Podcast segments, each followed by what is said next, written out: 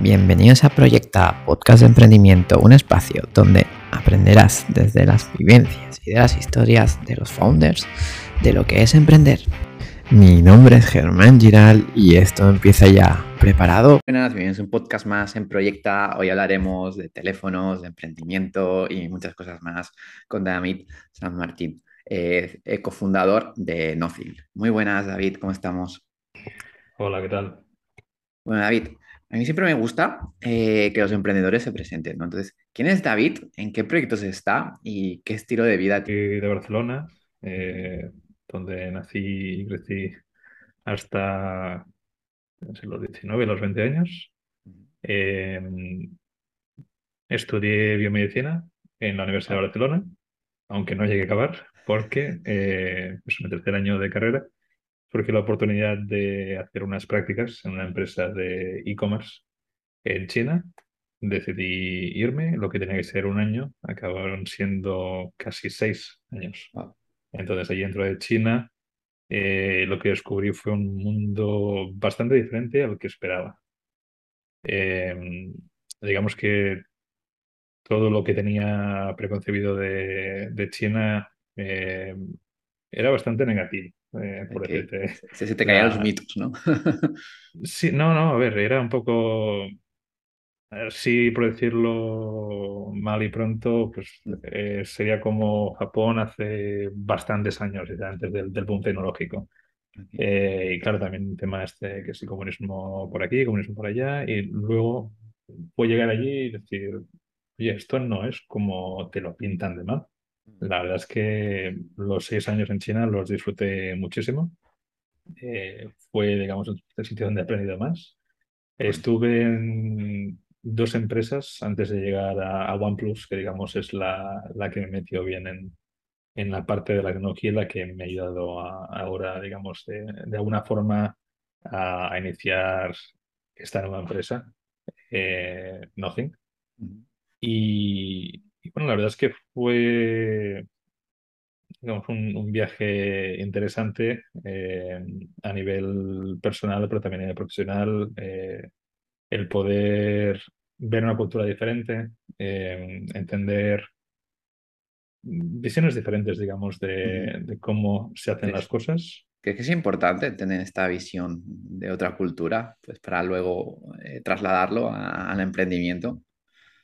Sí, yo creo que el tener una mente abierta te ayuda luego a, bueno, de, alguna forma intentar dejar de lado las, las ideas preconcebidas, como las que tenía yo inicialmente de China.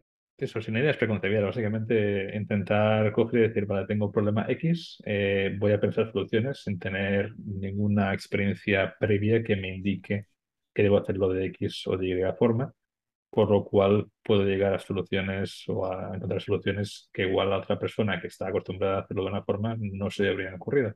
Y yo creo que ahí es donde surgen estas, estas ideas un poco diferentes, es un poco lo que aplicamos en su día en, en OnePlus. Nosotros no teníamos ni idea de, pero al menos yo no tenía ni idea de, lanzar teléfonos ni de una marca de, de una marca de tecnología eh, yo venía de, un background de e-commerce, así que más o menos pues, la, había entendido y, la sabía aplicar, hasta el punto de que empecé mi propia página web eh, vendiendo teléfonos, pero bueno, los vendía aquí en España, la verdad es que funcionó muy bien y eso es lo que también me ayudó un poco a, a entender un poco mejor cómo debía ser el modelo de negocio inicialmente dentro de OnePlus y ahora mismo también en, dentro de Nothing. Bueno, vayamos por partes, porque creo que has dicho cosas interesantes, ¿no? ¿Cómo uno acaba eh, de estudiar, ¿no? biotecnología, me habías dicho. Biomedicina, sí. Biomedicina, a, pasar a, China a hacer unas prácticas para e-commerce, que no tiene nada que ver, ¿no? Sí.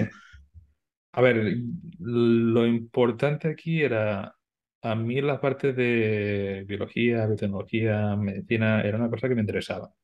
Em, yo lo, lo, veía de una forma un poco más práctica, en el sentido en que era, bueno, vale, esto tiene pinta de ser la carrera del futuro. Pero mi pasión eh, de toda la vida había sido siempre la tecnología. Entonces, el, esta parte de e-commerce me acercaba de una forma u otra a, a la tecnología. El hecho de, que esas prácticas fueran en Shenzhen, que en Shenzhen tienes eh, Huachanbei, que es el mercado más grande de la electrónica, ese tipo de cosas, que intuía, pero no sabía del todo, eh, jugaron un, papel importante en, el hecho de coger y decir, vale, eh, me voy un mes así a lo loco, eh, allí a China, y no solo eso, sino que me hicieron una oferta de trabajo, me quedé allí, hice un cambio a otra empresa, me monté mi propia página web y al final acabé, digamos, en los inicios de, de OnePlus. Entonces, digamos que, que lo que motivó eh, todo esto fue la pasión por la tecnología. Vale, sea la tecnología, ¿no?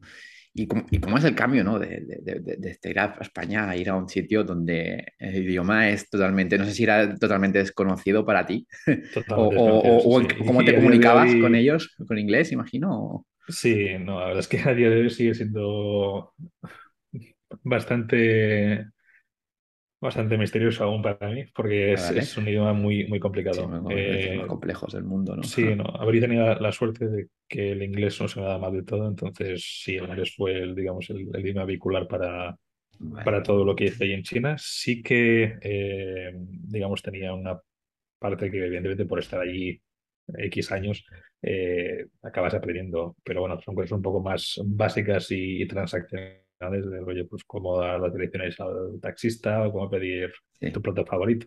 Eh, ¿Cuesta mucho adaptarse a una cultura totalmente diferente?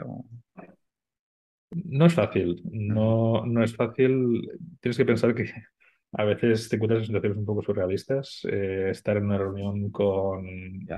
Eh, en OnePlus era de los pocos, digamos, extranjeros de, de, alto nivel, entre comillas, y estaban reuniones literalmente todo en chino.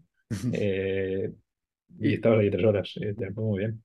He, entendido pues, lo poco que, que sé, números, eh, algunas cosillas más sueltas y te, te, montabas tu historia. Solía ser bastante acertada, al menos ¿Ah, en, mi caso, sí. No, sé muy bien cómo, pero solía ser bastante acertada. pero no, ese tipo de cosas que eran un poco más difíciles. O, o decir, estoy en una calle, veo un montón de tiendas eh, no tengo ni idea de qué es cada tienda, hasta que no llego al escaparate. Pero bueno, e-, e-, es, interesante, ¿no? Porque buscas, como has dicho antes, ¿no? Alguna solución. No, lo entiendo, pero me acerco a ver y qué, pasa, ¿no? Y ahí a partir de ahí empiezas a intentar entenderlo, ¿no? y volviendo, Al, volviendo, al, emprendimiento, David, ¿cómo fueron tus inicios? ¿Fueron en China? ¿Empezaste a emprender en China o, o tuviste un negocio antes? Sí, a ver, em, diría que no, que incluso se remonta cuando estaba aún en, en España.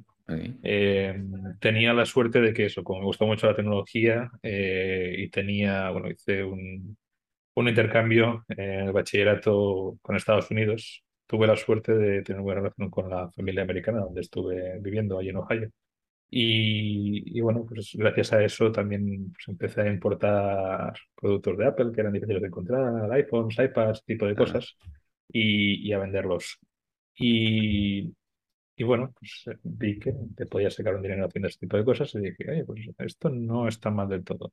Digamos que empezó un poco la, la cosa, ¿no? El, querer siempre estar haciendo alguna cosa más aparte de lo que ya hacía antes. Claro. Y estaba estudiando, vale, estudio y hago una cosa más. Y entonces de ahí también... Era, era, era como un hobby para ti en ese momento. Sí, porque igual tenía... Bueno, es que fue, digamos, una época de, unos 15, 16 años. Ya. Eh, entonces, sí, para mí era como un hobby. bueno, pues con esto consigo comprarme la Xbox, por ejemplo, o la PlayStation.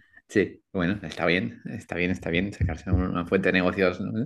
Y, y, de ahí, eh, en China, eh, ¿emprendiste desde ahí, de China? o Digamos que sí, la, primera vez que, emprendí como tal, que es cuando monté la página web para vender eso, pues, los teléfonos de cierta marca que ahora mismo lo está petando bastante en muchos países. sí que sí que fue en China, es decir, vi la, la oportunidad. Sí que me costó un tiempo, eh, digamos, llegar a, dar el paso, porque era algo, bueno, tienes que poner dinero de tu bolsillo, es un poco complicado. ¿Qué, año era eso, David? no, 10 años. Ah, 10 años, bueno. sí, sí, sí. Sí, sí, normal. Sí, sí, sí. Estás con, con e-commerce, ¿no? Entonces, ¿vendías, hacías lo mismo que Estados Unidos, eh, vender móviles de China a España o vendías los móviles allá en China? No, no, eh, eso mismo. Eh, lo único que lo hacía desde China, entonces era un poco, un poco diferente porque lo que hacía, digamos, de importar con Estados Unidos era físico en Barcelona, mil anuncios o segundamano.com o lo que fuese ya, el, el Wallapop de, de hace un montón de tiempo. Y, y luego, eh, sí, la parte de, de, de China era pues, propia web. eh, vi la oportunidad, fue un poco raro porque yo empecé a escribir sobre estas marcas eh, asiáticas en Shataka Móvil, que era para donde escribía, digamos, aparte de hacer mi trabajo allí en China, pues también aproveché para, para escribir allí. Y, y cuando vi el filón, eh, Vi que había mucha gente en Foro Coches que estaba interesada en este producto, entonces ah, eh, algunos me preguntaron si les podía vender. Al final, no, no, no veía muy claro al principio, pero al final dije, bueno, venga, va, vamos a probar con unos pocos. Y sí. eso era cuando aún estaba en Shenzhen, pero esto ahora igual, sí, 10 11 años. Uno o dos años más de, de lo que, digamos, me costó o sea, prácticamente un año o sea, David, que, que tu primera validación no fue en Foro Coches, de alguna en Foro forma. Coches, sí, Foro Coches. Y, y, ha- y había éxito, o sea, Sí, sí, sí que eh, se... Sí, decir, eh, vendí uno porque me lo pedían. eh, al final acabaron varias personas pidiéndome. Monté un hilo de compra-venta. vendí unos cuantos y, y bueno, eh, no lo vi claro, es eso. También fue un poco por necesidad. Eh, mi novia aquí. entonces, mi mujer ahora, eh, que es china, Ah, eh, estaba haciendo una serie de trabajos cuando nos mudamos a, a Pekín, nos mudamos por mi trabajo, entonces digamos que ya le costó un poco más encontrar trabajo, pero no me acaba de gustar mucho el tema de los horarios que tenía, tener que trabajar sábados, a veces domingos, unas horas un poco raras es- es muy sacrificado un trabajo en, en China. En su caso sí, porque ya estaba en el mundo de, de la parte, digamos, audiovisual, hacía Vale, a- anuncios, mucha cosa de rendering en 3D, etcétera, etcétera. Y era un poco, sí, era, era un poco esclavo. Entonces, como vi la oportunidad esta, eh, el hecho de que, bueno, pues a ella también le gustaba un poco la tecnología Ah. y que se le da bien la parte de diseño, pues sí, lo vi muy claro. Eh, Os me, me asociasteis, ma- costó, pero lo vi claro. ya, Sí, os asociasteis y, y fuisteis ahí, ¿no? Eh, Y, y, y- de ahí, ¿a qué evolucionó ese negocio? ¿Se quedó en el, en el, en el e-commerce? eh, luego viene la etapa de OnePlus. Sí, a ver, se quedó en el e-commerce, eh, vino la etapa de OnePlus quedaba un poco feo vender móviles a la competencia y además también lo que hice fue, digamos, pasar a la parte del negocio un socio de una amiga que trabajaba con mi mujer y conmigo antes en la empresa inicial. Pero la cosa no funcionó bien, porque en el momento en que PayPal les pidió que, que unas cuentas nuevas, tal y cual, en el momento en que PayPal pidió validación, no quisieron, se devolvió el dinero a todo el mundo y la empresa, o digamos la, la página web cerró. Vale. ¿Y qué, qué pena, aprendizajes bueno, sacaste en, esa primera? la planificación era muy importante. Es eh, decir, que, el, que no planificabais al principio o, o al revés? eh, era un poco, no, al revés, no, nos fue bastante bien por el hecho de planificar mucho y muy bien. Es decir, el- la experiencia previa de los dos e-commerce de, de China eh, sirvió bastante, es decir, sobre todo para que no se debía hacer. Vale, Si yo soy cliente y quiero comprar este producto, esos son los pasos que tengo que seguir, esas son las preguntas que puedo tener.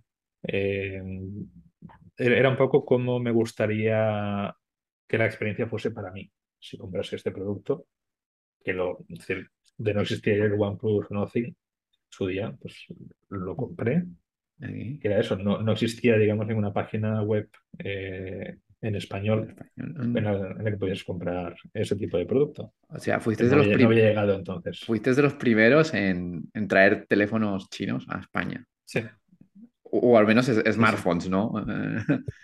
Correcto, sí, sí, teléfonos. sí. Ya. Claro, sí, sí. En, en- en smartphones, digamos, eh, un poco al dolor y al riesgo.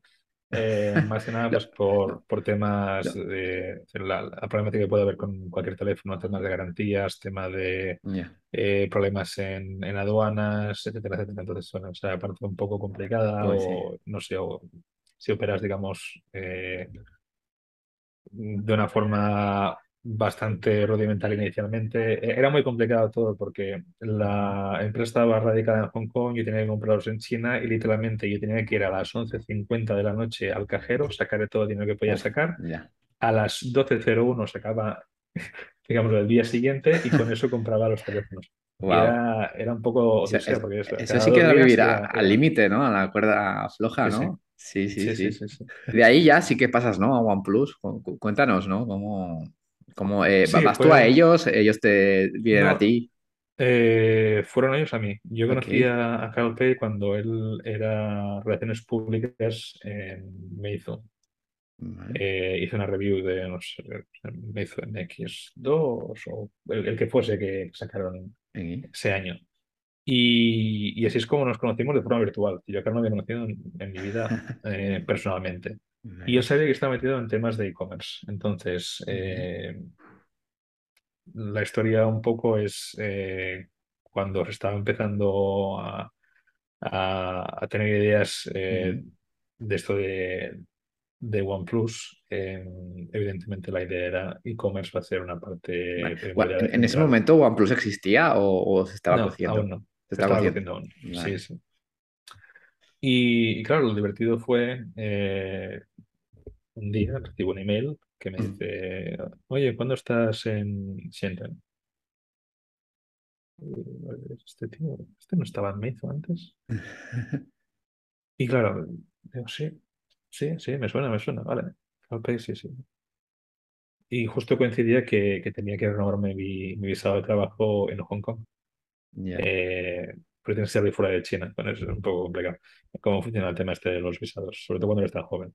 Eh, pero bueno, esencialmente eh, me llegó un email de la nada eh, de CarPay diciéndome bueno, pues que tenían un proyecto que podía ser interesante y que les gustaría hablar conmigo cuando estuviese la próxima vez en Shenzhen. Entonces, bueno, pues coincidía que no sé, la semana siguiente o a cabo de dos semanas tenía que ir yo a Hong Kong, eh, estar allí cinco días y luego al volver, eh, digamos, volver hacia China y para ir a Pekín tenía que pasar por Shenzhen. Entonces dije, bueno, pues, tal día. Y, y bueno, pues fui a lo que no eran aún las oficinas como tal, una especie como de oficinas in- intermedias antes de tener oficinas de, de OnePlus. Estuvimos hablando de, de la página web que, que había creado para traer teléfonos y justo coincidió, iba, iba perfecto. Aquí. expliqué un poco lo, lo que estaba haciendo, eh, lo que estaba haciendo también en, en la empresa de e-commerce, porque yo trabajaba, como te digo, a mí siempre me gusta hacer más de una cosa a la vez. Eh, lo único que, que OnePlus y Nothing han sido, digamos, muy esclavos y eso me ha permitido hacer solo una cosa. Y, y bueno, pues yo le, le expliqué un poco lo que había montado, cómo lo había montado, eh, y supongo que, el- que le gustó la Le idea, gustó, ¿no? impresionó de alguna forma.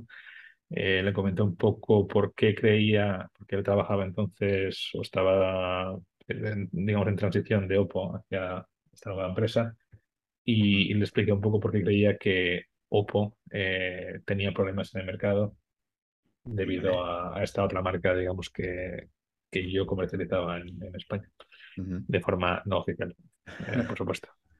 Eh, Y, y bueno, supongo que también estaría de acuerdo. Entonces. Entonces le gustó, ¿no? digamos que, que, que, que eh, Hubo in feeling, ¿no? situ, in, in situ me, me ofreció, bueno, hubo feeling por su parte, por la mía no tanta, Vale. inicialmente. Y de hecho, yo me volví a Pekín y pasó una semana y me empezó a llamar. Oye, el, el reporting ese que, que me enseñaste, que me gusta mucho el template, ¿me puedes pasar el template? Vale. Eh, oye, que te, te mando un par de currículums de gente que podía estar en tu equipo. Y yo, "Oye, esto, esto un poco raro, ¿no? Sí, sí, Eh, sí. claro, antes no había la dirección de protección de datos, decía cosas. Esto no, no era algo, digamos, que, que aplicase allí. Ajá. O sea, esto, esto es rarísimo. Y, y como que no hice mucho caso. Y al cabo de unas semanas, eh, OnePlus iba a presentar la marca oficialmente en Pekín. Y justo daba la casualidad que lo hacían en el barrio donde estaba la empresa para la que trabajaba entonces, que Vale. era Chijoba, que es el, digamos, el, el barrio más cool y trendy de, de Pekín. Vale. Y, y como vi eso, mm, le llamé y le dije, oye, eh, Carl, ¿vas a estar para la presentación de, de OnePlus en, en Pekín? Me dice, sí.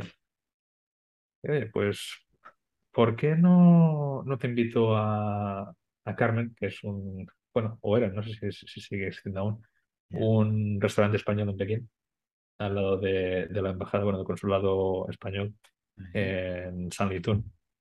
Y, y bueno, pues comimos unas tapas, me enseñó lo que era el prototipo del OnePlus One, me preguntó unas preguntas, ¿no? ¿Cuántos crees que venderemos, tal y cual?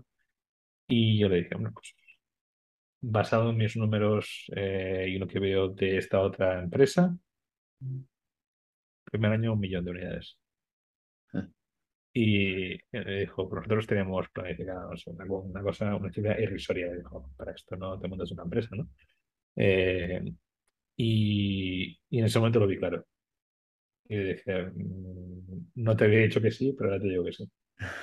Eh, voy a ver cuánto tengo que, que dar de preaviso a mi empresa actual, pero en cuanto pueda, pues eh. ¿Te, te gustó la ambición? Sí. Bueno, eh, la, la ambición que tenía yo más que ellos, porque eso, cuando me dijeron la- las unidades, no me, me jodas, Ya. tanto rollo para esto, no, hombre, no, un millón, un millón, y al final acabaron con un millón de, de unidades del, del OnePlus One. Entonces, en este sentido, creo que fue un poco, me, me voy a inventar un número, pero, pero bueno, me, me gusta que no me quede muy lejos. Ya. Eh, y, y no, digamos que eso fue el, el inicio. Eh, tuve que avisar con cuatro semanas de antelación, pues a las cuatro semanas estaba ya otra vez en Shenzhen. Mm, Y, y bueno, pues fue un poco raro porque al principio sí que tenía esa sensación de, de típico síndrome del impostor. Es decir, no sé si, si podré hacer esto, pero vez lanzamos el OnePlus One fue un, vale. ¿Qué, qué, qué- qué responsabilidades te, te dio cuando entraste? Bueno, básicamente lleva la parte de marketing a nivel global. Ya. O sea, Entonces pa- ya pasa- pasas de, de- de tu e-commerce a, a una compañía, ¿no? Claro, Importante, pasé de, pasé de mi la... e-commerce y de hacer marketing Claro, para Latinoamérica y Europa en e-commerce eh, chinos a, a llevar marketing a nivel global para una empresa que, que acabaría siendo una empresa bastante reconocida. Ya. ¿Y cómo, cómo lo llevaste al principio eso?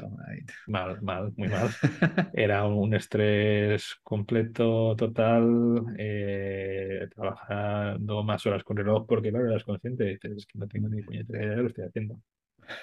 ¿Y cuándo, y, y cómo, y cómo pasas, ¿no? Esa, esa brecha, ¿no? De, de pasar de, de, de impostor a, a sentirte pues un poco pues, pues más seguro, ¿no? Ahí en llevar. No sé si se llega a superar. Yo que se, se- ¿estabas cómodo en algún momento, aunque no, no supieras cómo, cómo sobrellevar, ¿no? todo esto? Sí, a ver, yo creo que cuando lanzamos el OnePlus One, Mm, claro, el, problema viene cuando lanzas una nueva marca, cuando lanzas un nuevo producto, mm, nunca, siempre puedes tener una idea, ¿no? De cómo puede ser recibido por el mercado, pero nunca tienes la certeza de que, que va de una forma u otra. Y, y claro, con el OnePlus One sí que fue un poco ir a ciegas. cero experiencia en, en cualquier tipo de lanzamiento, Claro. etcétera. Pero cuando vimos que el, el vídeo de producto que, que hemos preparado en YouTube, creo, eh, el lanzamiento lo hicimos en China, en Pekín. Ya. Sí, era a las 6 o 7 de la tarde. Nos fuimos a dormir. Al día siguiente, más de un millón de, de visitas. Wow. ¿En, YouTube o en el YouTube chino de allá? No, no, en YouTube, en YouTube. En YouTube. Ah, ok. Claro, claro, tienes que pensar, nuestra parte, digamos, la parte que, que llevábamos A- eh, Europa, ¿no? Y, y yo era la parte global. Vale. No, incluso, incluso decir, cualquier cosa que no fuese Ok, China. vale. Entonces, entonces había expectativa, ¿no? Ah, Hicisteis una campaña, ¿no? Pues para que viera esa expectativa, ¿no? O, o- o qué Em, crees que fue? no, a ver, yo creo que, que lo que fue era un poco... Se habían hecho pruebas en su día, creo que no, po- con Cyanogen, Cyanogen Mod. Ok. la par- no sé si los conoces, pero bueno, en su día eran como una ROM eh, que hacían unos desarrolladores, estaban en Estados Unidos, y esencialmente lo que conseguían con ello era pues, darle, alargar un poco más la vida de teléfonos en los que el fabricante no daba soporte. Porque esto de que estamos acostumbrados ahora de tres años de actualizaciones y cuatro años de parte de seguridad, eso no era lo habitual eh, hace ocho o nueve años.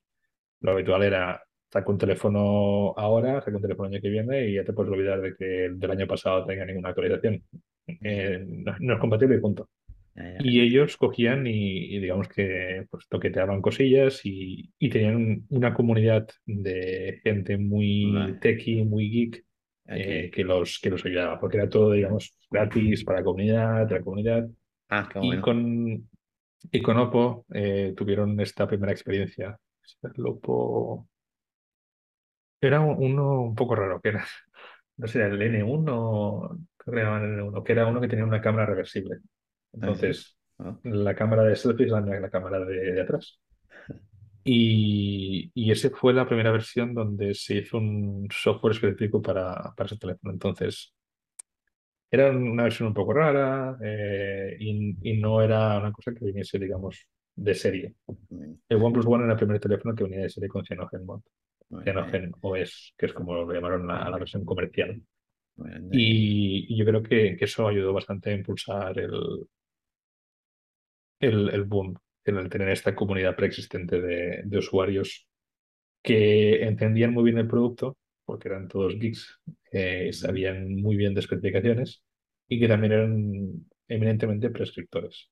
Y si a eso le añades el hecho de que porque nosotros queríamos ser un poco sobre seguro y escalar la empresa de una forma paulatina eh, para dar una buena experiencia de usuario, nos inventamos, bueno, nos inventamos, evidentemente esto era algo que venía de, de Google, de Gmail e incluso de las eh, Google Glasses que fueron anunciadas, pero se vendían a través de invitación.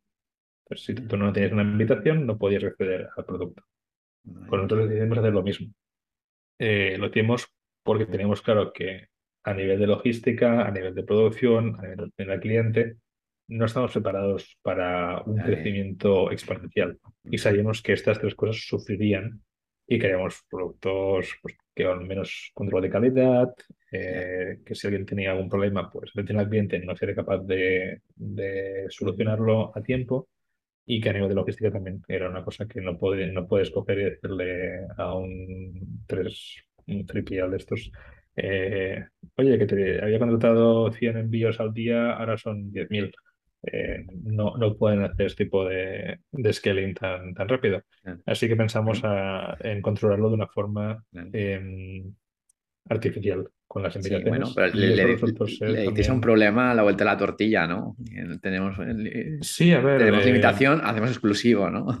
Nos funcionó muy bien. Funcionó bien. Porque por dos motivos. Las invitaciones iba muy bien en el sentido en que la forma en la que planificamos el aspecto visual te daba esta sensación de eh, tener que comprarlo ya. Que tenían tiempo. Tú entrabas en tu cuenta, hacías el claim del o lo que fuese y eso era la invitación. Y lo bueno era, tenías eso, un contador que iba hacia atrás. Entonces, o lo usabas en esas 24 horas al principio o te quedabas sin. Entonces la gente, eh, de una forma muy impulsiva, hacía la compra. Lo otro que tenía también eh, era que si tú habías comprado, tenías derecho a invitar a tres personas. Ah, Entonces, digamos que aprovechábamos el, el, hecho de que, vale, somos una empresa online, pero lo bueno que tienes aquí es una persona que ya tiene el producto, te lo puede recomendar, te lo puede enseñar físicamente y te va a dar la invitación para formar parte de este club tan exclusivo. Además, lo bueno también es mi presupuesto de marketing fue prácticamente cero durante el primer año gracias a las invitaciones, porque yo lo que tenía que hacer era suerte de invitaciones. Y con eso eh, tiramos personas en más de un año. fue una campaña muy barata, ¿no? O sea, de, de cero, de, de cero presupuesto. Que, sí, sí, creo que incluso, no, sé, no, sé, muy bien por qué, pero Facebook hizo un case study eh, donde sale mi nombre, de marketing de, de OnePlus.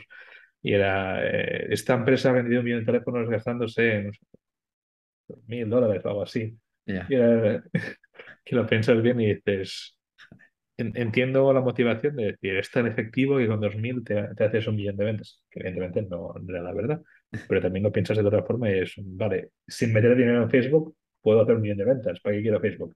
Ya. Eh, pero bueno, no sé, es un poco, depende del ángulo en, en que lo veas.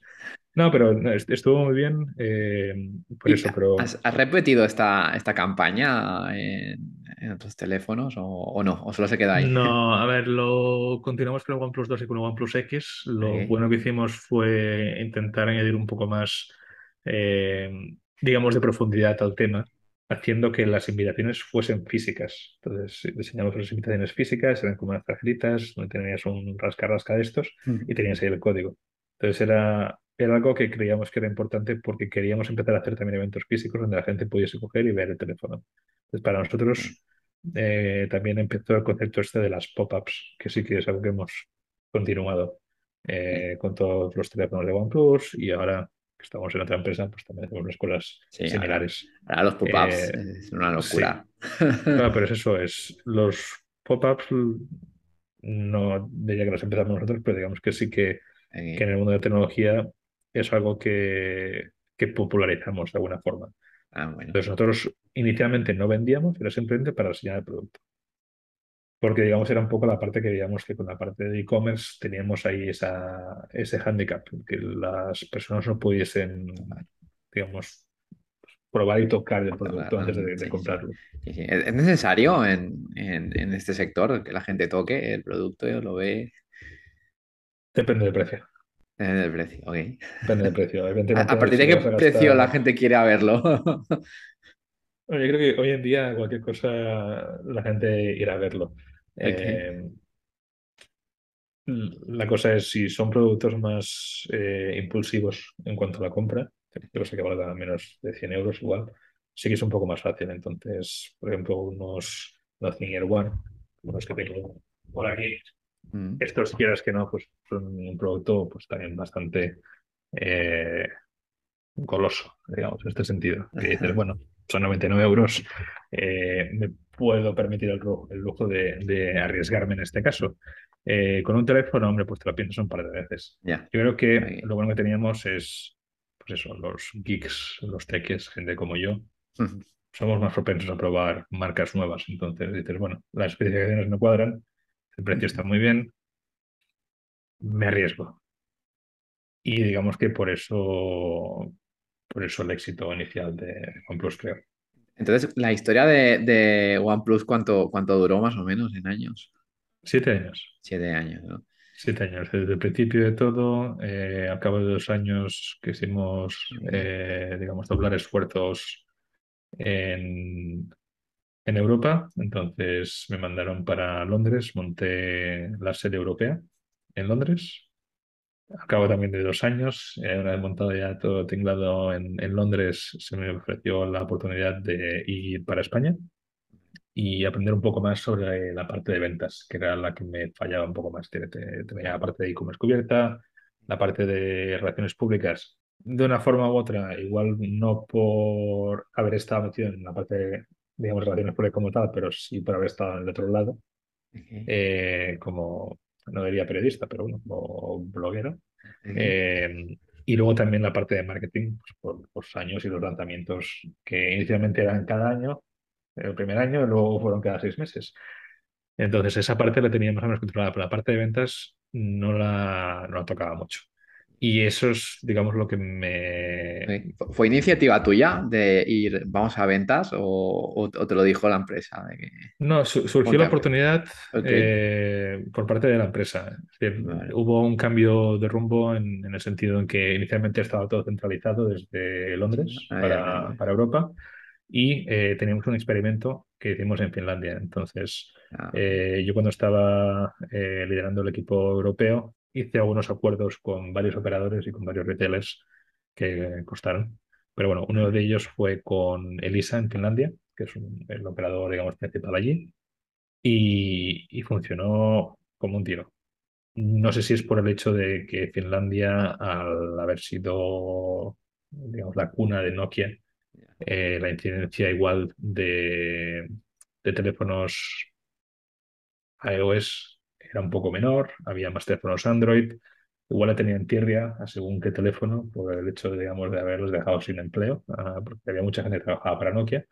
Y, y, era un tipo, digamos, de usuario, pues también que entendía muy bien la parte tecnológica y, se tiraron de cabeza a los teléfonos de OnePlus. Entonces funcionó tan bien que, que se montó un equipo, digamos, satélite para ver si conseguíamos, eh, digamos, pues con algunas funciones independientes, eh, no centralizada, maximizar las ventas y, el brand awareness. Y a día de hoy aún sigue siendo OnePlus una marca muy reconocida en, Finlandia. Entonces, como vimos que eso sí que funcionaba, intentamos replicarlo en el resto países. Entonces, se montaron equipos para Holanda, para Alemania, para Francia, para Italia, para España. Y, y bueno, pues eh, me dijeron, ¿qué país quieres? Bueno, sí. Pues eh, igual después de no sé cuántos años eh, fuera de, de, España, pues me gustaría volver.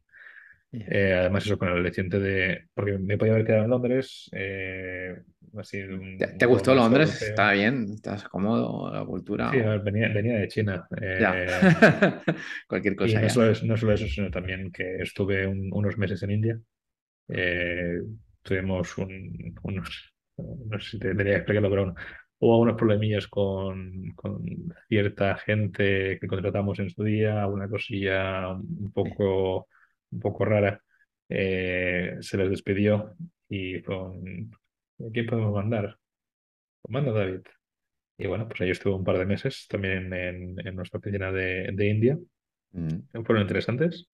Pero bueno, no sé, yo he estado bastante a gusto siempre en, en cualquier sitio donde, ah, bueno, es bueno donde saber. me han mandado. No. Eh, Dentro de se adapta, pero. sí, a ver, el, el, el, el, listón evidentemente está, está alto porque Barcelona de donde soy y donde vivo ahora es una ciudad que está muy bien. Yeah. Eh, pero que Shenzhen estaba bien, Pekín estaba bien, hacía frío, eh, hacía mucho calor. Eh, y David, y si en un futuro tú tienes que ir a Miami, te vas, ¿no? ¿O ya te gustaría más? No, no me quejaré. No te quejaré. Eh, no, a ver, también de, dependerá un sí. poco de, de, del porqué, de cómo, cómo las oportunidades surgen. Sí, pero... sí. Y entonces, David, eh, pasas de trabajar a OnePlus a ser cofundador, ¿no? De, a, a, volver a emprender, ¿no? Con, sí. con Nothing, ¿no? ¿Cómo, ¿Cómo, surgió todo, todo esto de, de, de Nothing? Bueno, sí, a ver, después, a ver, conforme las empresas crecen, eh, las estructuras se vuelven un poco más complejas, entonces siempre te distancian un poco más del centro de decisiones. Eh, yo recuerdo aún con mucho cariño cuando lanzamos el OnePlus 2, que teníamos un, un problema. A nivel de Android, eh, la nueva versión de Android cambiaba la disposición de los botones. De atrás y el de opciones, eh, no sé, estaba a la derecha, a la izquierda, pues en vez de la derecha, lo que fuese. Y nosotros queríamos dar la opción de botón de hardware y botón de software. Eh, porque antes no era todo pantalla, antes tenías pues, parte con los botoncillos. Y recuerdo dar mi idea al CEO de decirle, Pete, creo que igual eh, se podría hacer así, que añadimos dos puntitos la gente podría decir qué, qué es lo que, lo que hace cada puntito a través de software. Uh -huh. eh, y se, digamos que se llevó a cabo la idea. A mí la parte, digamos, de producto, el poder testear productos eh, que no se han lanzado al mercado aún, eh, poder influenciar eh, características de los productos o diseño de los productos es una cosa que, que me gusta mucho eh, como, buen, como buen geek. Y esa es un poco la parte que me motivaba muchísimo antes. Entonces, conforme van pasando los años, las cosas se vuelven más complejas, te alejas un poco más de estos centros, digamos, de decisiones que tienen que ver con producto, porque te especializas un poco más en la parte de marketing, la parte de ventas. Tenemos que perder un poco el aliciente.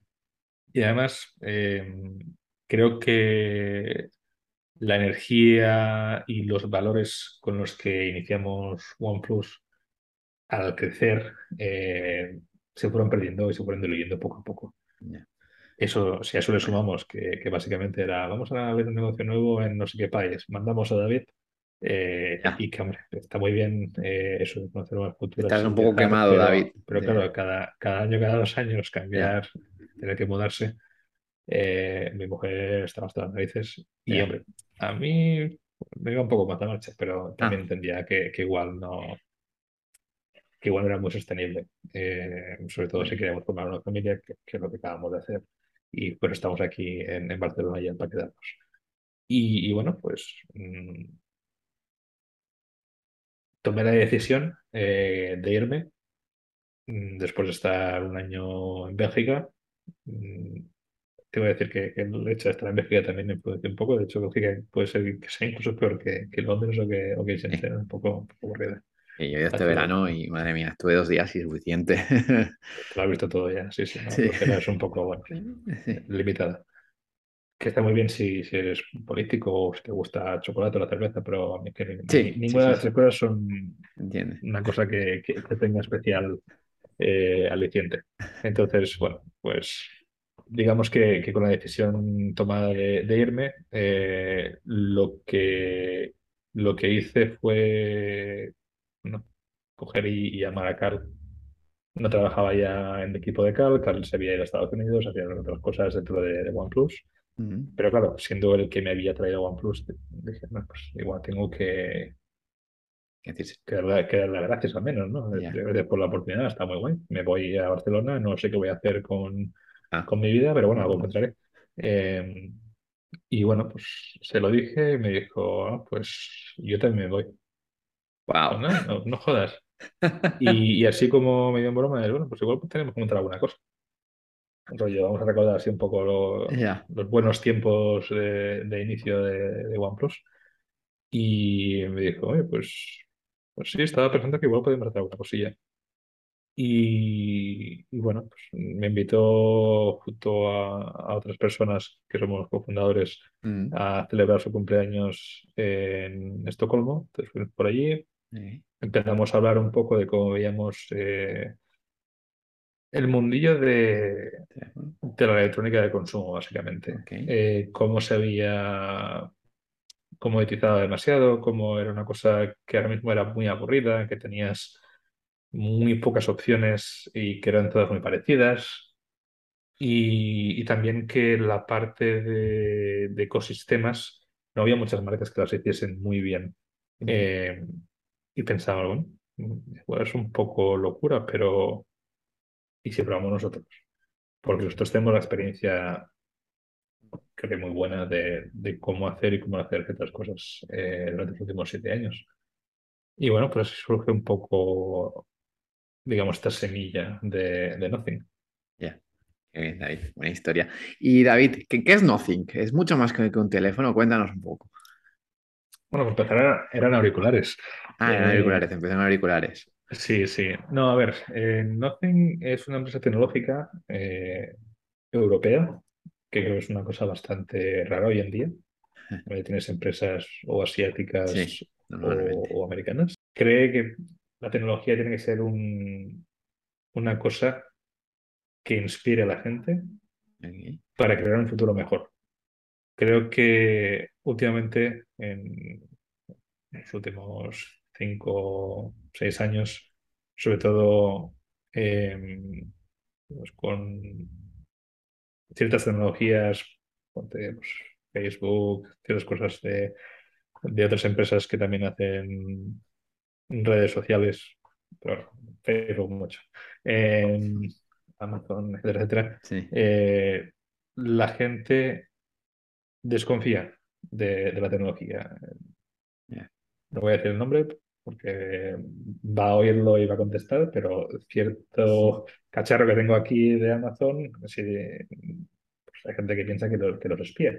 eh, o que Google les espía, o que Facebook Sí. espía, etcétera. sí. Entonces, digamos que se ha perdido un poco la confianza eh, respecto a la tecnología y, y es algo que queremos intentar devolver, porque nosotros no estábamos, en los fundadores estábamos en los 80 o los 70 para ver la tecnología que había ahí, pero digamos el rollete que, que se ve de las fotos, de los vídeos y todo esto, está claro que la gente lo veía como esto es el futuro. Esto es lo que nos, nos va a propulsar a un futuro eh, donde va a haber naves espaciales, vamos a ir en, en coches eh, que van con ruedas, en coches voladores, ese tipo de cosas así un poco más eh, futuristas y que, que está muy bien. Y ese es un poco el, el rollo también que tenemos ahora, es decir, esto que retro pero futurista eh, de los diseños eh, tiene que ver también con, con esto, el, intentar coger un poco de, de inspiración y devolver a la gente a, esos tiempos donde la tecnología era algo bueno. hecho teléfonos, eh, auriculares, ya, lo, bueno, cu- cuéntanos qué, qué- qué más líneas tenéis pensadas, ¿no? En, en Nothink. No puede ser muy específico, Vale, eh, no porque le, quita, le quita el misterio y, y le quita un poco el, el hype que nos gusta Vale, crear alrededor de la marca, porque la verdad es que siendo una empresa pequeña, O, eh, o sea, te- tenéis una comunicación muy diferente, muy distinto a lo que hay en, en el mercado, ¿no? Para sí. Diferenciaros, ¿no? Porque es, es... ahora, ahora te explico un poco más en detalle, pero volviendo al- al- a la pregunta de antes, lo que te decía antes de que hay muy pocas empresas que hacen el tema de los ecosistemas muy bien. eh, digamos que deberían indicar un poco para, por dónde van los tiros. Nosotros lo que, como tech y yo, el problema que veo es, me resulta muy difícil, por ejemplo, pensando en, en Smart Home, que los diferentes productos de diferentes marcas consigan comunicarse bien entre ellos. ¿Y por qué digo diferentes productos de diferentes marcas? Porque evidentemente no hay eh, una marca que de forma consistente haga muchos productos que digas son la leche, me lo a comprar todo de esta marca. No, Eh, quiero unas buenas eh, luces LED inteligentes que tienen colores y tal, voy a pillar unas Philips. Eh, si quiero una buena televisión OLED, eh, Vale, tienes la opción de Sony Bravia, muy cara, o tienes la opción un poco más económica de LG. Eh, si quiero, yo qué sé, pues un, un robot eh, de esos que te limpian el, el suelo, pues también tengo pocas opciones. Eh, pero claro, cada una de ellas tiene una aplicación diferente y es un follón que las cosas se comuniquen entre ellos. Entonces, nosotros creemos que la tecnología tiene que ser un poco más fácil, que las cosas tienen que poder comunicarse bien entre ellas, eh, y que tienen que tener un buen diseño y que tampoco tienen que costar un ojo de la cara. Entonces, Ya. digamos que es un poco eh, por donde queremos ir en cuanto a, a la creación del ecosistema. Sí. en un mercado, ¿no? Que, que hay llenos, ¿no? Eh, que, bueno, que, que tú dices, ¿no? Que pa- parece que es una copia del otro, ¿no? Prácticamente, ¿no? Los teléfonos y todo eso. ¿Cuál es vuestra propuesta de valor, ¿no? Eh, y, y- y cómo hacéis, ¿no? Pues para que elijan eh, pues vuestros productos. El, el diseño es primordial. Diseño. El diseño y también el pensar en cuáles son las especificaciones que van a dar el mejor resultado.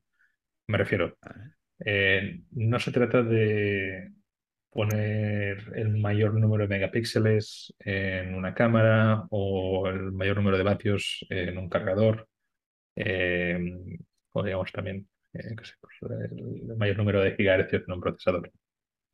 La mayoría de usuarios hacen un uso medio, evidentemente, de, del- Sí, de su teléfono. sí, sí, sí. Entonces, un procesador, eh, pues el último, ultimísimo tope de gama, etcétera, etcétera, pues igual un 2% de la población, 3% de la población que, que va a poder utilizarlo y exprimirlo a tope. Con el resto, pues para WhatsApp y para YouTube tampoco. Eso es verdad, ¿no, David? Que la gente usa el teléfono al final eh, el 5% de, de la- del potencial que tiene, ¿no? Eso se, se- se dice, ¿no? Sí, a ver, yo no sabría porcentuarlo, igual es un poco más, Un pero, más, pero sí sí. me refiero que, que los teléfonos hoy en día eh, tienes multitud de, de opciones cosas, que son sí. muy válidas Sí, son y que, y, y que hacen, sí, igual hace 6, 7 años la cosa se notaba un poco más, es que era muy lento. Pero ahora la optimización ha llegado a unos puntos que, hombre, pues para hacer lo básico, eh, llamar, contestar emails, eh, ver unos vídeos en YouTube, escuchar música en Spotify y mandar WhatsApps, te vale, pues, no digo prácticamente cualquier cosa, pero mm, lo- por lo que pagas suele ser pues más una cámara mejor, una batería mejor Mm, y poca cosa más. Pero que el resto, la la mayoría de teléfonos está muy bien. Entonces, nosotros lo que, nos, lo que nos hemos querido alejar ha sido de esta guerra de, de especificaciones eh, y hacer un producto que, que vemos bueno, pues, muy redondo. En este sentido, coger y decir, vale, eh, queremos, queremos que, que el usuario tenga una muy buena experiencia y mm, entonces es muy importante que utilicemos nuestros conocimientos, eh, nuestros siete años de, de experiencia en ciertas empresas, mm. eh, para coger y, y decidir cuáles son los componentes que van a dar mejor rendimiento, eh, cuáles son los componentes también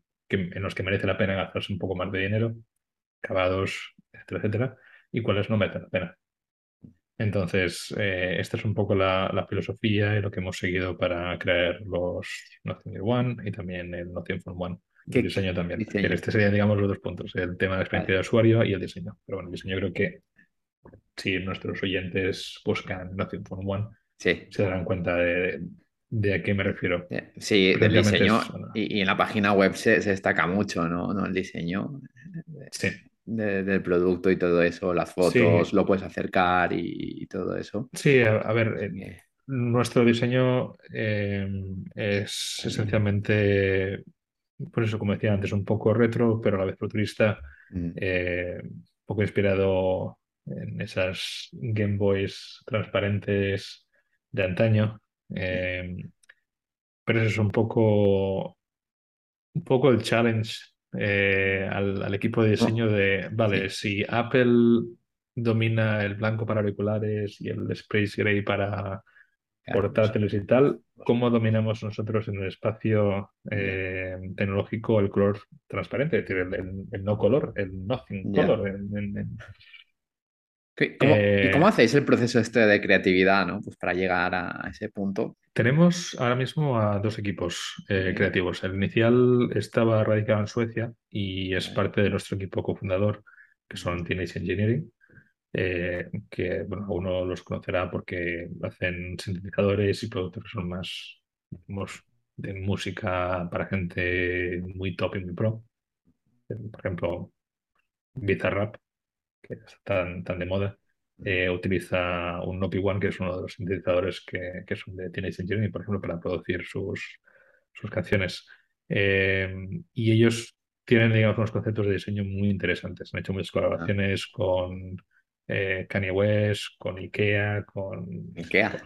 sí, sí, unas cosas un poco, un poco locas, pero, pero están, están muy bien y eso tienen una forma de idear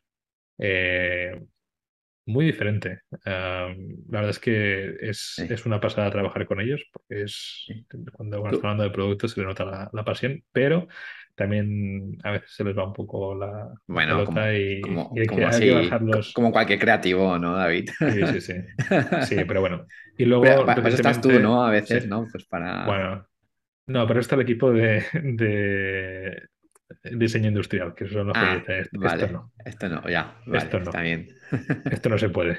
Entonces, bueno, pues eh, hay esos conflictos y hay que, hay que poner un poco de paz a veces. No, pero bueno, ese es uno de los equipos que tenemos y luego tenemos también el equipo de Londres, eh, que está formado esencialmente por eh, gente de ex de Dyson.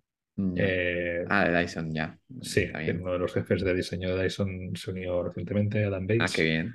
Eh, al equipo y es eso. Y podemos hacer en paralelo eh, líneas de producto diferentes. Y, bueno, lo bueno es que comparten, digamos, también una filosofía y el mismo tema este de la, de la transparencia. ¿Y, cómo conseguís este talento, no? Porque viene el jefe de Dyson y todo eso, ¿cómo lo conseguís convencer, no? ¿Es, es, es, por la misión del proyecto o, porque hay otros Es por la misión del proyecto, es por el calibre de los inversores. Eh, hemos tenido la suerte de tener muy buenos contactos desde los últimos siete años. Eh, en la industria y eso nos ha permitido pues, tener amistades y tener también, digamos, gente con la, con la que nos hemos cruzado mm. que, que, también ha sabido ver este vacío en, el mercado de la, de la electrónica y mm. han decidido invertir. La verdad es que, como, como anécdota así divertida, yo llevé eh, la parte del seed round y poder decirle a un inversor, digamos, muy conocido, de esos que ponemos en las notas de prensa, eh, gracias eh, por nada, eh, thank you for nothing. ha sido, digamos, de los momentos álgidos de, mi carrera. Ya solo por eso me decía la pena montar la empresa. Me acabas de dar un millón de, dólares. Gracias por nada. Evidentemente nada, nothing con, la, con la N capital para que se ahí. la empresa. Jugáis ahí, está bien, está bien. ¿Y qué, cuál es el producto ahora estrella que tenéis dentro de Nothing? El teléfono. El teléfono. evidentemente, lo vemos un poco como la parte central de todo este ecosistema. Los auriculares fueron una prueba, diría. De... Muy, muy bien. Sí. Muy bien, muy bien, sí, sí. ¿Se hace Eh, mucho venta cruzada, teléfono más cascos? la verdad es que sí. Eh, pero claro, nosotros empezamos con los auriculares. Y los motivos para eso fue, bueno, primero porque montamos la empresa durante la pandemia, entonces no teníamos muy claro si, primera, eh, podíamos montar un equipo eh, durante la pandemia, sin oficina y sin nada. Segunda, podíamos lanzar un producto durante la pandemia. Eh, y tercero, también, si la gente estaría interesada en un producto en un mercado que está ultra saturado. Y si el tema este de la transparencia sería algo este- que estaría bien recibido por usuarios. Y la verdad es que lo petamos. Eh, no sé ahora en cuántas unidades tenemos, pero bueno, los últimos datos que compartimos hace ya unos meses eh, hablaban de medio millón de unidades de, de auriculares vendidos. Wow. Y, y la verdad es que, hombre, para ser un primer producto Sí. y, y llevar menos de un año, eh, no está nada mal, sobre todo teniendo como referencia, que esto nos lo dijo uno de nuestros inversores, Tony Fadell, que es el, el inversor, el inventor, el- que digamos, llevó el proyecto de, del primer iPod Ah, a la vida. Eh, claro, dijo, nosotros en el primer año en Apple vendimos 400.000 unidades. ¿Cuánto, Bueno, perdón? 400.000 iPods se vendieron en el primer año. Bueno, Bueno, pues tampoco lo hemos hecho tan mal, pues entonces. tampoco. no. Qué Sí, sí. bueno. ¿Y se puede saber cuántos teléfonos vendéis? O Ahora mismo no. ahora mismo no. No, Vale, lo, lo bueno está de bien. ser, a ver, la, la cosa es, lo bueno de ser una empresa privada que no cotiza en bolsa es que podemos decidir si compartimos o no este tipo de datos. Bueno. Eh, evidentemente, comparado con un Apple o con un Samsung, pues somos Bueno, una, una mierdecilla. pero, Eh, pero no es lo importante de ahora, ¿no? Es dentro de aquí cinco años, ¿no? Que no- no sé. claro, claro, no, no.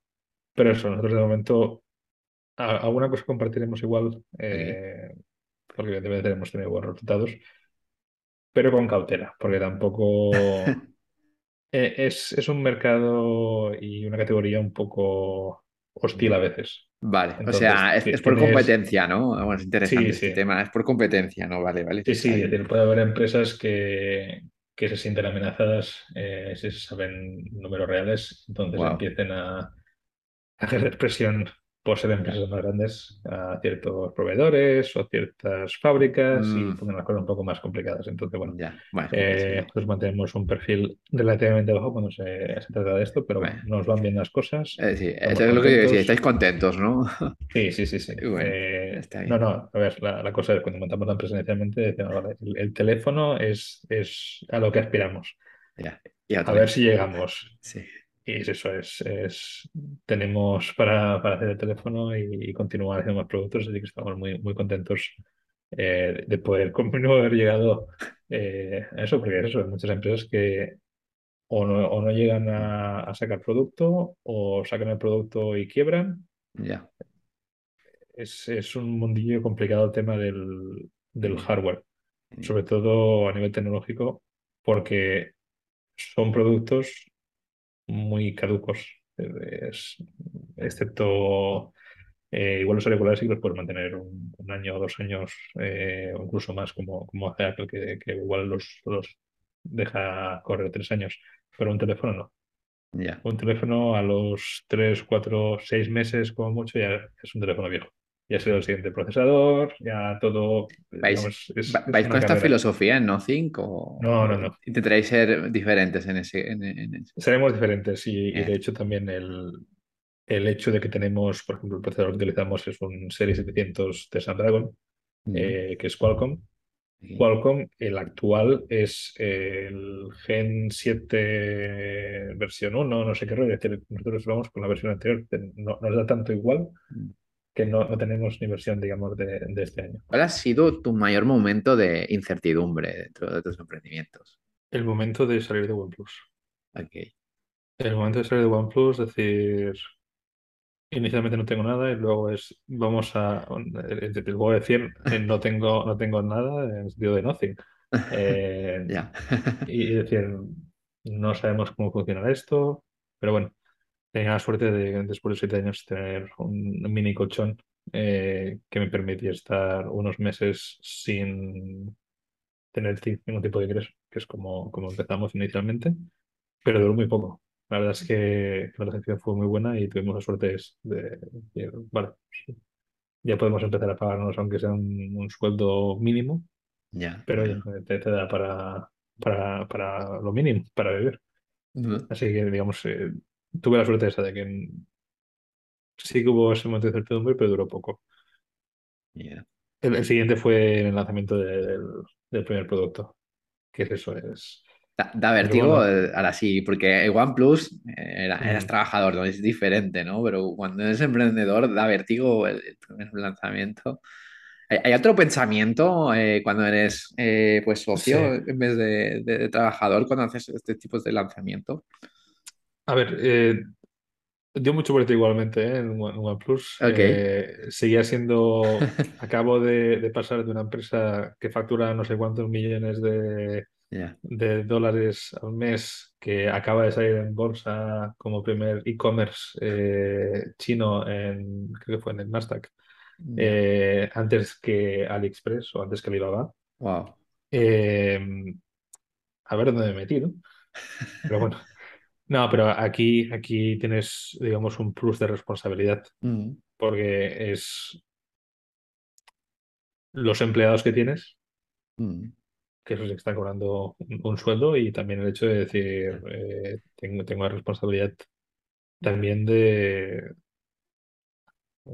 seguir aportando a mi familia. Es decir, si esto no va bien, menudo aldea.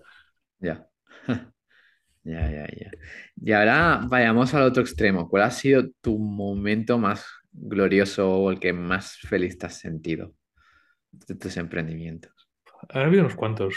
Eh, yo creo que el primero, primero fue cuando en la web de e-commerce que tenía yo, eh, sabía que, que podía llegar a perder dinero. Tenía que hacer una inversión inicial pues, para temas de hosting, para temas de stock, etcétera, etcétera. Pero en la primera semana ya conseguimos llegar al break-even. Ah, Entonces, digamos, bueno, fue un- una cosa que fue un, vale, eh, igual estos riesgos calculados los estoy haciendo muy calculados. Eh, pero bueno, que es eso. Fue, fue bastante bien. Y, y luego, el, el otro momento también así, digamos, de, de felicidad extrema fue, por eso, una vez cerramos eh, la primera ronda de financiación institucional como tal, después de la ronda, la Serie A, Mm, y, y ver no solo que teníamos a inversores potentes eh, en la seed round, pero teníamos inversores muy, muy potentes también en la primera ronda de financiación, como Google Ventures. Y además que habíamos conseguido completar, porque es una cosa un poco rara que tenemos en Nothing, y es la, la parte de la comunidad es algo que aprendimos de OnePlus, que era muy importante. Entonces, quisimos llevar el aspecto de la comunidad al siguiente nivel. ¿Qué hicimos con ¿Qué esto? Nos metimos en crowdfunding. Ah, No por el, no por el dinero, sino ¿Por, por por equity intentar. o...? Sí, sí, sí. Ah, Sí, sí, ostras. por equity. Eh, creo que batimos algunos récords en Crowdcube. ¿Cu- Sí, ¿Cuánto sí. fue el...? Eh, Fue poco, el, el primero fue poco, fueron unos un cu- ¿Cuál, cuál era la y. meta y cómo, y cómo se sobrepasó? No, no, la, la cosa era, era un poco complicada porque Google nos dijo, nosotros queremos X, ya. entonces os queda esto. Ok, y fue un, un millón y pico. Eh, pero claro, cuando lanzas, dices, es, es que no tenemos ni producto, tenemos un nombre de marca ya. Y y nada. no hemos sacado absolutamente nada al mercado. Eh, habrá suficientemente gente, suficiente gente loca para coger y, y invertir en una empresa que literalmente se llama Nothing Nada y que hasta la fecha ha sacado nada. La respuesta era sí. Eh, y de hecho duró segundos. Sí. Eh, sí, no sé, ahora no recuerdo cuánto es la, la cifra oficial, pero muy, muy poco llegamos a superar a, a Monzo, eh, que es, eh, digamos, la, la fintech eh, británica que hasta ese momento lideraba todo el tema este de, de crowdfunding. Mm. Pero bueno, lo, lo importante para nosotros no era tanto la parte del dinero, que no, que un millón No, arriba, un millón abajo no, no más de nada. sentido de pertinencia, ¿no? Sí, el, el hecho de crear la comunidad. Lo bueno fue también que en esta segunda ronda de financiación, la serie, serie B, hicimos otra vez lo mismo. Y esta vez fueron, bueno, el máximo que no se nos permitía por la legislación europea.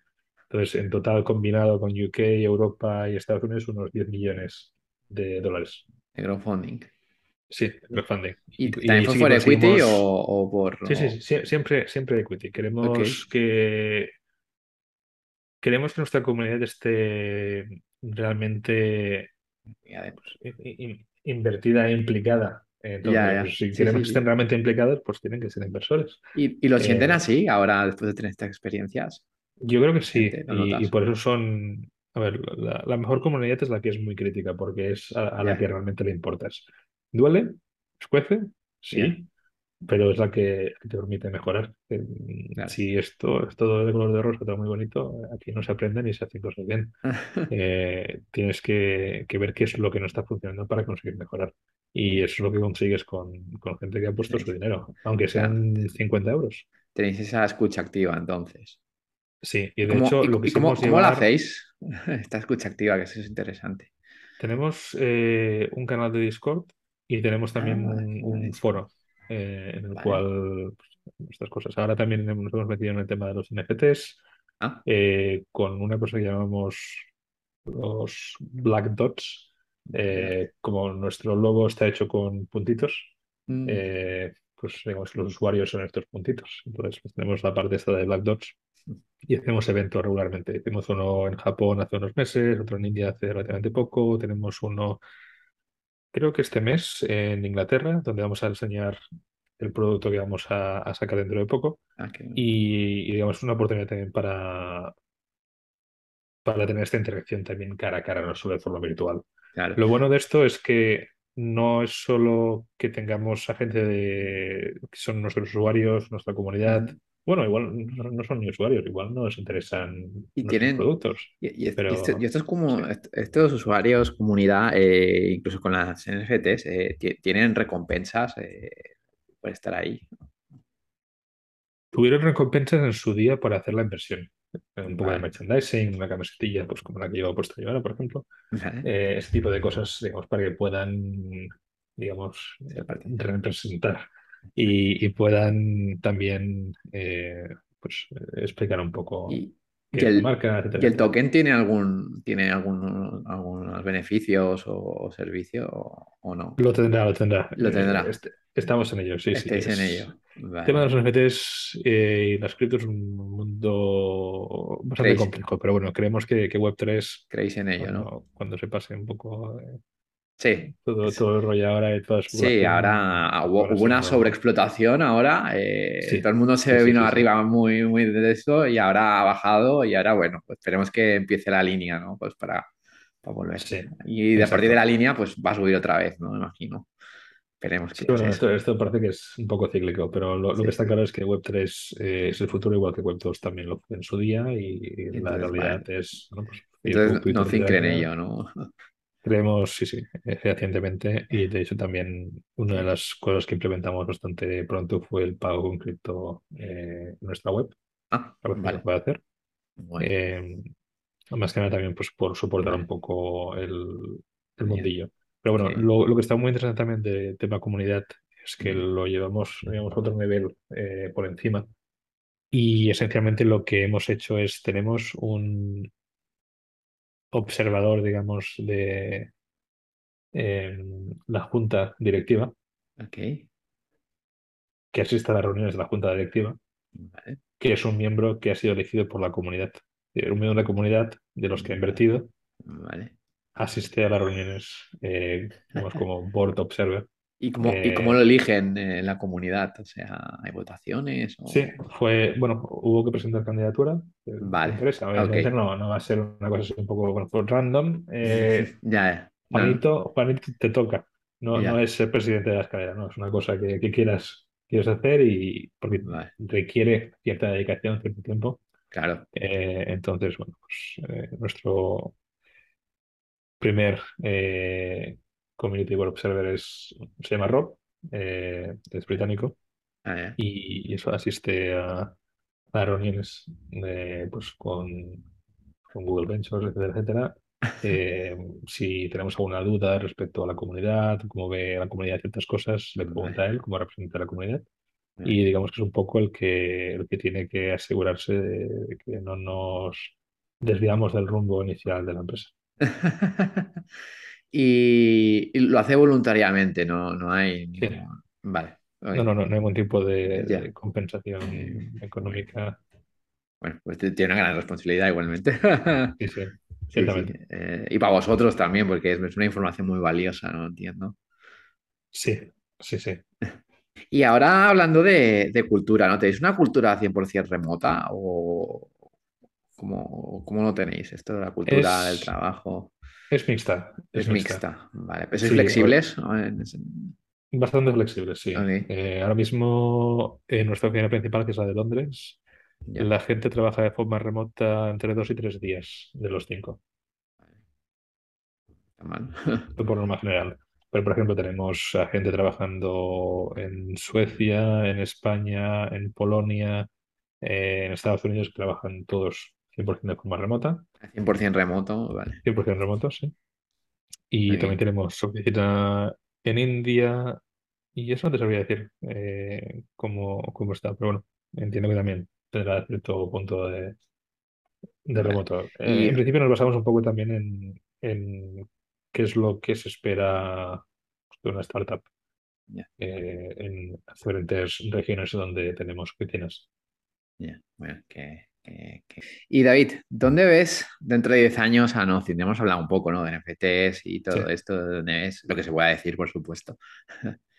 Yo lo que espero es que en 10 años la marca sea por fin reconocida hasta el punto en que si, por ejemplo, un potencial comprador viene, ponte, por decir una tienda, a MediaMarkt, y le pregunta al vendedor, oye, ¿tenéis, yo qué sé, el- Nozin. no, no, ni, ni Nothing, el reloj de pared transparente de esa marca? Y el vendedor le diga, ah, el reloj transparente de pared de Nothing. Ya, Ese es el momento en que lo, lo habremos logrado, creo yo. Pero que, que la transparencia sea sinónimo de Nothing. Y, y lo otro, eh, digamos, a nivel de, de productos y de ecosistema, yo lo que espero es que hayamos podido conseguir eh, desplegar un ecosistema que, que entre dentro, digamos, de, de la parte de, casa, de la parte de sí, health, etcétera, vale. Ah, etcétera, de y Health que, y que también. sea, sí, Interesante. y que también sea un- una cosa que, que funcione. Y David, ¿tú dentro de 10 años te ves en Nothing? ¿Es ya tu, pro- tu proyecto vitalicio o...? Hombre, esperemos que sí, a ver si nos jubilamos en Nothing y seguimos haciendo Nothing. Bueno, a ti, a ti normalmente te pregunto si te, ve- si te ves dirigiendo a 300 personas, porque creo que ya lo has hecho, entonces... Eh, hombre, de forma indirecta sí que los he dirigido, pero de forma directa como tal, no. Eh, me veo dirigiendo a tantas personas. Hombre, si se monta una buena estructura se puede hacer. ya, Creo que, que a nivel práctico, si tienes muchísimas personas reportando de forma directa hacia ti, no es algo viable porque estás todo día de reuniones, ya, más que nada para ver qué hacen. Entonces, eh, se puede llegar a, a montar y a escalar un negocio siempre y cuando se apliquen pues, lo básico, ¿no? Los OKRs, etcétera, etcétera. sí, bueno. sí. Bueno, te, te- te digo que no, no, porque la gente a veces dice, bueno, la gente dice muchas cosas, ¿no? Normalmente te dicen que no, pero, pero tú eres otro caso. Claro, pero hombre, si, si tienes la ambición de crear una, una empresa multinacional de, de Ya, electrónica de consumo, por eso, hombre, por lo, eso, lo por ideal eso, sería pues acabar siendo pues, un, un día como, como Apple cuando Apple era guay. Ya, Esa es un poco la ambición, que es muy... Evidentemente, cuando hice esas declaraciones, etcétera, que los comentarios fueron demoledores, ya. pero yo creo que la ambición de llegar ahí tiene que estar, Bueno, porque si tiene, no, tiene buena pinta lo vuestro, David. el inicio sí indica que, que vamos en el buen camino. Pero claro, Tiene, tiene eh, pinta. en el Vamos a mundo del hardware, Porque el en futuro el mundo siempre del es... hardware Sí, está lleno de trampas, entonces sí, hay que ir con, con pies de plomo. hay un pie de plomo. Bueno. Bueno, David, pues vamos ya a la última pregunta. Ya es más libre. Es que de ser algún último consejo a los emprendedores que nos escucha. eh, si eres de leer libros, que recomiendes libros. eh, si eres de escuchar podcast, algún podcast, lo que tú quieras. Series. Uf, ah, hombre, Silicon Valley está, está muy guay como, como serie. sí, Eh, es un poco divertida, pero eh, aunque sean situaciones muy cómicas, a veces te puedes ver reflejado en según qué cosas. Anda, eh, hostia, esto sí que es verdad.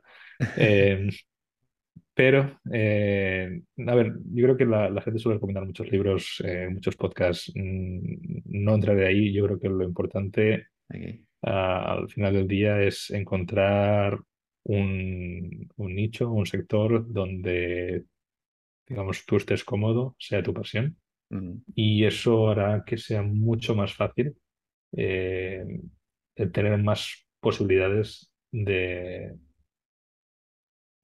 digamos, de, de tener acierto a la hora de, de empezar un, un negocio y de tener éxito. Porque si lo haces motivado por dinero o porque has visto, digamos, un, hueco en el mercado, pero no es una cosa que realmente te guste, al final yo creo que, se hace muy cuesta arriba. Porque la realidad es cuando emprendes, van a ser muchos días de trabajo, muchas horas, pocas vacaciones. Eh, es es un- una cosa difícil y que no es para todos porque es muy sacrificado y tienes que tener un nivel de, de tolerancia al dolor y, y una positividad que son un poco raras. Tienes, que estar un poco loco para, Sí. para empezar una cosa de estas. ¿Y, y, y tú cómo lo llevas? Eh, ¿lo has llevado? Bueno, imagino que sí lo has llevado mal, ¿no? Como to- todo, todo emprendedor, ¿no? Pero cada vez te, te duele menos esto, estas tolerancias, más. Eh, se hace un poco más fácil con el tiempo. Yo recuerdo, al principio era cada era mes, un un drama. par de veces decir, lo dejo, lo dejo. Me, me- me meto otra cosa y, y, y paro ya, porque es eso, es, esta vez, a veces te comes mucho la cabeza, eh, tienes eh, pues eso, estrés y, y ansiedad, que igual no lo, no lo materializas durante el día, que es algo que me pasa a mí, eh, que soy bastante calmado en el trato directo Pero luego, mm, yo lo que descubrí eh, estando en Londres, con el síndrome este de- del impostor, eran ataques de ansiedad a la hora de ir a dormir. Ahora de ir a reuniones. No, no, a la hora de ir a dormir. Ah, estar en la cama Ya, ya, ya. descansando y decir, me voy a morir. Wow. Y ¿Y decir, ¿esto de dónde viene? ¿Qué pasa? Y claro, Wow. eh, hacer pruebas médicas y decir, no, el corazón todo bien, todo bien. Y bueno, pues al final acabas eh, En mi caso, mm, no me ha hecho falta ayuda médica, simplemente es, yo soy consciente de cu- cuando hay una situación de ese tipo, Vale. entiendo que es un problema que en este caso es psicológico derivado del estrés. Y bueno, pues aprendes a llevarlo más o menos bien, Sí. evidentemente. ¿Y qué, y qué te eh, ayudó a, a rebajar eso? Pues entender que no me estaba muriendo, esa era la, la más importante, porque es eso, es eh, los ataques de, de pánico, es esta sensación de me va a dar un ataque al corazón, no Sí, sé qué, está pasando, me cuesta respirar y, y, y era eso, era una sensación un, un poco angustiosa. Pero claro, una vez entiendes que es, estás sano, no tienes nada raro, no, no te pasa nada a nivel físico, Ya. Es un, bueno, eh, me puedo medicar, pero con, con mi background en biomedicina dices, a benzodiazepinas. ¿Son adictivas? No. Eh, ¿qué alternativas hay? Pues pocas. Entonces, Es eh, peligroso, ¿eh? claro, si, si lo puedes, si lo puedes sobrellevar eh, y te puedes, digamos, adaptar, mm, al final, bueno, va también un poco por, por épocas. Cuando hay un lanzamiento, pues suele ser un poco Pero más qué- qué eh, autocontrol que tienes, ¿no? Me sorprende.